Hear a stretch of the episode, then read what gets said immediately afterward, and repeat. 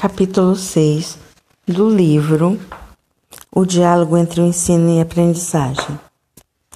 Quando corrigir, quando não corrigir. O professor desenvolve dois tipos de ação pedagógica. Uma é o planejamento da situação de aprendizagem, para o qual tenta criar as condições ideais, oferecer as informações, montar propostas de trabalho de tal forma que o aluno possa pôr em jogo o que sabe, arriscar-se, avançar e compreender mais à frente do que sabia. O outro eixo do seu trabalho é a intervenção propriamente dita no processo que está acontecendo, no qual o aluno, os grupos ou a classe, diante de uma situação proposta, realizam coisas e o professor participa desenvolvendo vários papéis. O professor mantém em suas mãos o pulso da atividade e o olhar atento para fazer o tempo todo as correções de rota necessárias. Se perceber que algumas crianças tomam um caminho que não é o ideal para a situação de aprendizagem, tem de responder imediatamente. É o que chamamos de jogo de cintura do professor. Muitas vezes é preciso mudar o rumo das coisas para dar conta do processo real que se apresenta, de situações ou contextos não previstos, quando a atividade foi planejada, já que os alunos, quando têm como proposta realizar uma determinada tarefa, propõem-se a fazê-lo conforme lhes é possível em cada momento. Uma intervenção clássica é a correção. Não é a única intervenção possível nem a mais importante, mas é a que mais tem preocupado os professores. Quando a prática do professor está carregada da convicção de que seu papel é, fundamentalmente, o de corrigir o aluno, fica evidente que para ele aprender é substituir respostas erradas por respostas certas. Numa concepção construtivista de aprendizagem, a função da intervenção do professor não é essa, mas é de atuar para que os alunos transformem seus esquemas interpretativos em outros que deem conta de questões mais complexas que as anteriores. Isso não significa que a correção perde função. Na verdade, podemos dizer que a correção é algo relacionado a qualquer situação de aprendizagem. O que varia é como ela é compreendida pelo professor. Pode-se pensar a correção de várias formas. A tradição escolar normalmente vê a correção que o professor realiza fora da sala de aula, longe dos olhos dos alunos, como a principal. Compete-lhe marcar no trabalho realizado aquilo que o aluno errou, para que o erro seja corrigido e não fique presente no produto do trabalho do aluno. Como diz o professor Lino de Macedo, essa é a perspectiva de, do empirismo, muito exigente com a transmissão. Não se pode facilitar com a transmissão. Devemos fazê-la o melhor possível, sem o risco de perpetuar o erro. Se o que o professor estiver corrigindo for uma redação, por exemplo, ele pode levar até o fim a situação de correção. Provavelmente proporá que o aluno passe o trabalho limpo, corrigido. Atrás dessa proposta existe a convicção de que, se o erro tiver permanência e a palavra escrita é certamente permanente, ele poderá fixar-se na memória dos alunos. Essa forma de lidar com o erro responde a uma concepção que supõe a percepção e a memória como núcleos na aprendizagem. Outra visão de correção é a que gosto de chamar de informativa. Ela carrega a ideia de que a correção deve informar o aluno e ser feita dentro da situação de aprendizagem. O professor a realiza durante a própria situação de aprendizagem.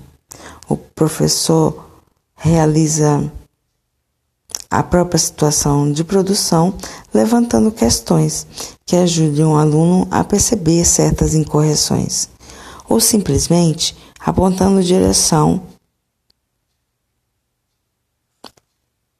diretamente uma incorreção que, segundo sua avaliação, o aluno possa reconhecer, aproveitando a informação que lhe está sendo oferecida. Por exemplo, numa classe onde os meninos já escrevem alfabeticamente, o professor passa e vê uma criança que escreveu coado. Quando? Ele pode simplesmente dizer: leia para mim o que está escrito aqui. Ou preste atenção em como você escreveu essa palavra. Pense e me diga se é assim mesmo que se escreve. Ou procure essa palavra no dicionário. Ou ainda, de que outras formas você poderia escrever isso? Se esta questão não foi exclusiva de um determinado aluno, o professor pode, se não for atrapalhar o desenvolvimento da atividade que está sendo realizada, simplesmente abrir a questão para a classe e dizer: Alguém quer, por favor, escrever a palavra quando na lousa e levantar assim uma discussão. Os erros devem ser corrigidos no momento certo, que nem sempre é o momento em que foram cometidos. A discussão do erro assumiu um, papel importante nos últimos tempos por motivos diferentes e até opostos. Primeiro, foi importante perceber o mal que fazíamos aos nossos alunos quando desconsiderávamos seus conhecimentos com o famoso tá errado da caneta vermelha. A ideia de erro construtivo, abriu um mundo desconhecido que fascinou a muito de nós educadores. Passamos a viver um certo encantamento com os erros.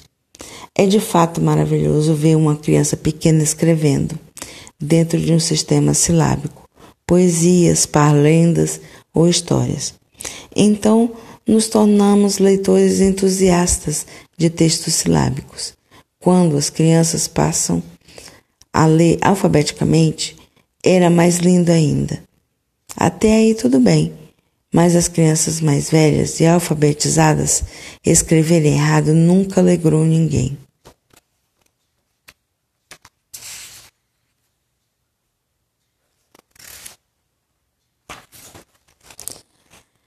Poema escrito por Danilo, seis anos, recém-alfabetizado.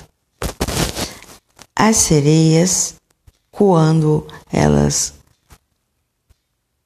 que então deixa a gente enquentado, enquentado, encantado. No caso da ortografia, que mobiliza tantos professores, fica claro que a correção se define pelo momento da aprendizagem em que os alunos estão.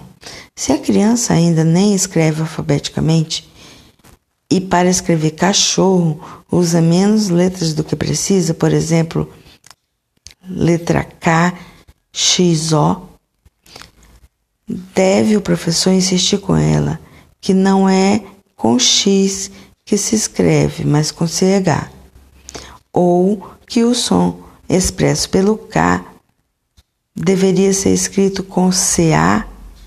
Certamente que não, pois isso não faz sentido para ela. Além de inútil, poderá deixá-la atônita, porque ela não sabe sequer do que o professor está falando.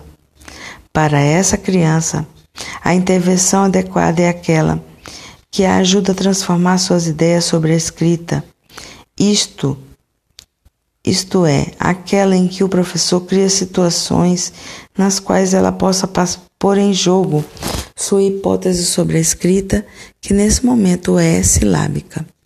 Quando, no outro momento, um aluno escreve cachorro com X, o professor precisa intervir na questão ortográfica e considerar cuidadosamente a melhor forma de fazer isso.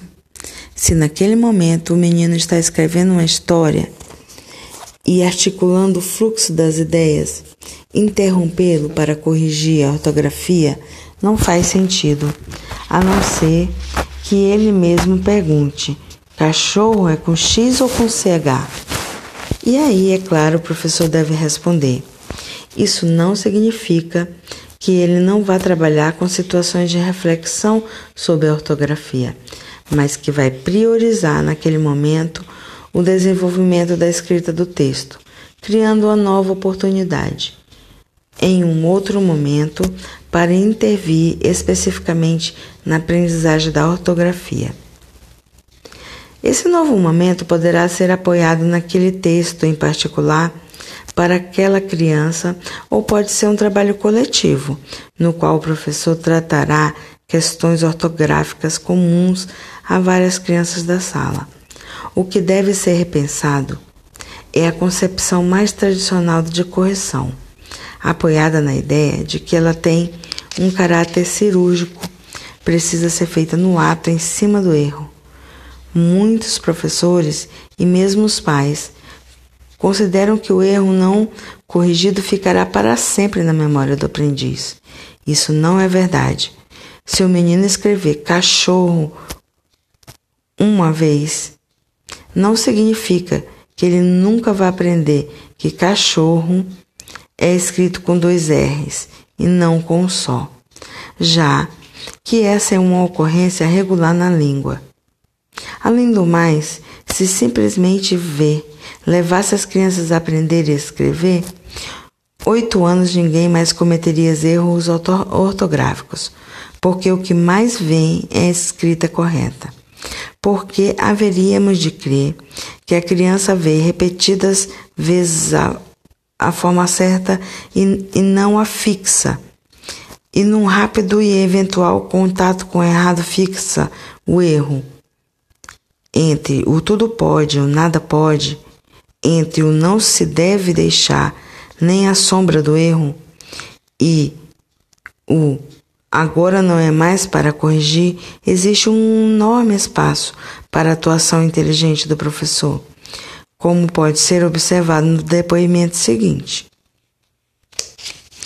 Quando eu era professora de uma classe de pré, vivia fascinada por ser testemunha e parceira do processo de, de alfabetização das crianças. Uma das características mais marcantes desse momento é a consciência e, por conseguinte, a preocupação que os alunos começam a terem a escrever convencionalmente, ou nas palavras das próprias crianças, escrever certo. Na educação infantil, se você pedir às crianças que escrevam alguma coisa, na grande maioria das vezes elas não têm o menor pudor pegam o papel, o lápis ou a caneta e se põem a escrever. Mas no pré, como alguns já começam a escrever convencionalmente, outros ficam meio intimidados e não querem se expor. Este é um dos maiores desafios do professor. Nossa perspectiva é que eles escrevam e a partir dessa produção possamos colocar questões e problematizar para que avance nas suas ideias sobre a língua escrita. Mas, e quando pedimos que escrevam e eles dizem que não sabem escrever? Aí é uma encrenca. Eu vivi essa situação. Quando os alunos começavam a mostrar resistência para escrever, eu ficava perturbada. Afinal, era verdade que eles não sabiam. A única coisa que sobrava e que eu achava correto era dizer: escreva do seu jeito. No primeiro momento, isso até funcionou. Eles se despreocupavam, relaxavam e acabavam escrevendo. O problema é que algumas crianças começaram a achar que escrever do jeito delas era sinônimo de escrever de qualquer jeito.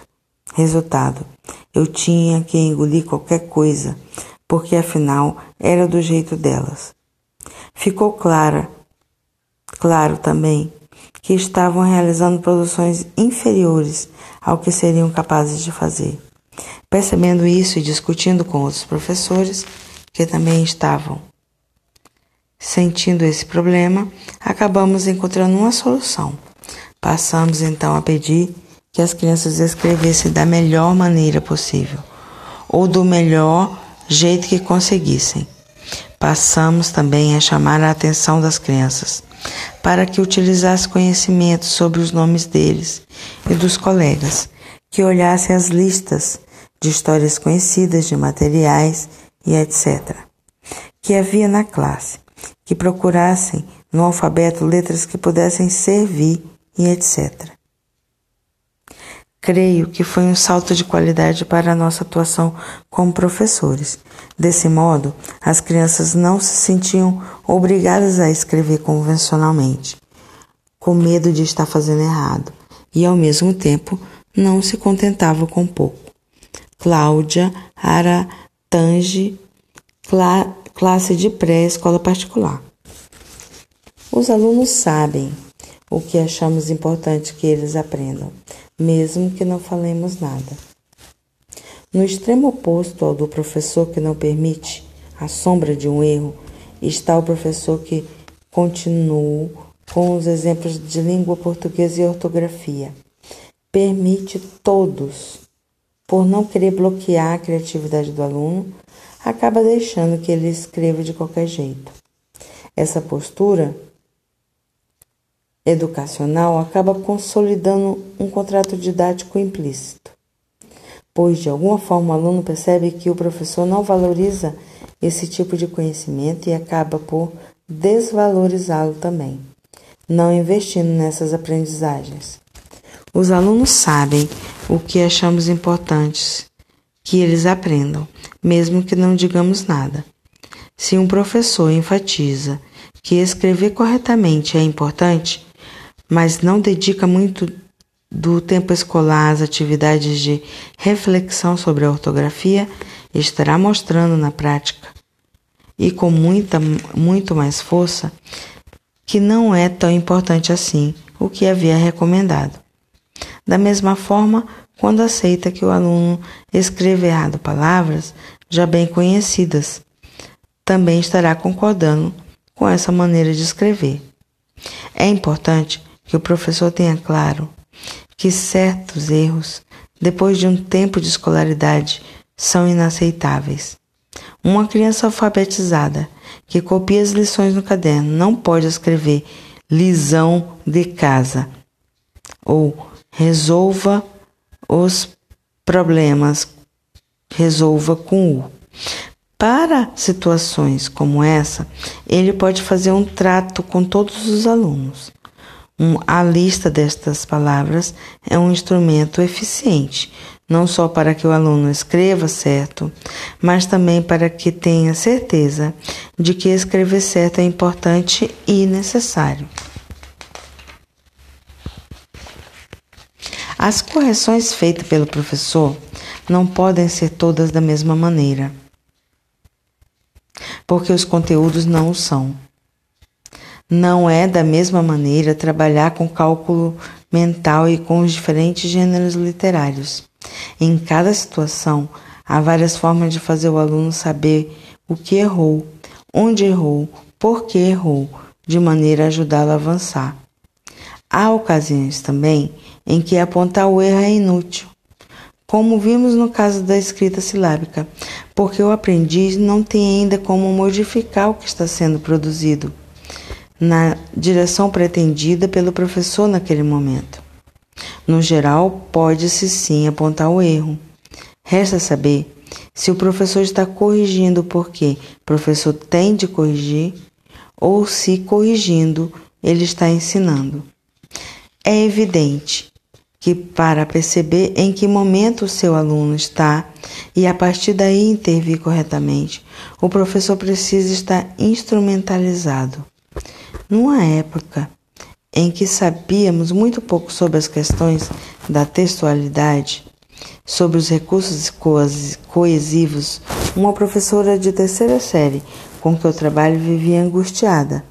Ela sempre pro propunha atividades de escrita bem preparadas, com leituras prévias de bons textos para inspirar a escrita de seus alunos, mas não sabia como intervir para que avançassem na organização textual. Muitos escreviam bem, outros tinham um texto que não fluía. Para intervir na coerência e coesão dos textos destes últimos, a única coisa que conseguia fazer era apontar onde não estava bom para que eles refizessem. A seguir, Reproduz um texto do seu diário.